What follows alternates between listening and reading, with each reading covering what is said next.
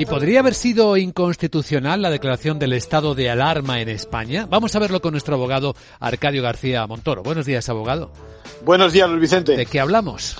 Pues de cierta agitación en medios jurídicos, ¿eh? por ese posible fallo del Tribunal Constitucional sobre si el estado de alarma fue la solución adecuada ante la pandemia, ¿no? Parece, bueno, para que nos entienda todo el mundo, la discusión consiste en cuánto se puede restringir, por ejemplo, derechos como reunirse o la libre circulación y residencia en un modelo de Estado con garantías como es el nuestro. ¿no? Parece que la posición del ponente del Tribunal Constitucional es que el Gobierno hizo algo más que limitar derechos. En realidad lo suspendió. Bueno, el problema es que si así fuera, estaríamos no ante eso que todos hemos oído este último año, que es un estado de alarma, sino un estado de excepción. Y en este caso el Gobierno habría necesitado la autorización del Congreso antes y no después de aquel primer decreto. Es verdad que hubo muchos juristas que decían hace un año que el Ejecutivo estaba traspasando las fronteras del estado de alarma.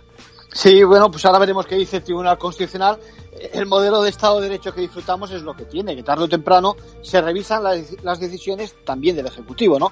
Bueno, es importante también dejar claro que no se discute la idoneidad de las medidas que se adoptaron, sino el camino legal escogido por el Gobierno y esa imprecisión con la que Sanidad podía restringir derechos. En conclusión.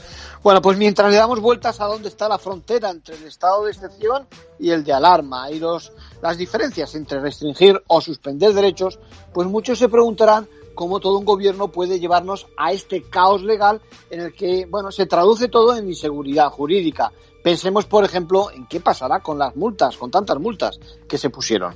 Desde luego, gracias, abogado.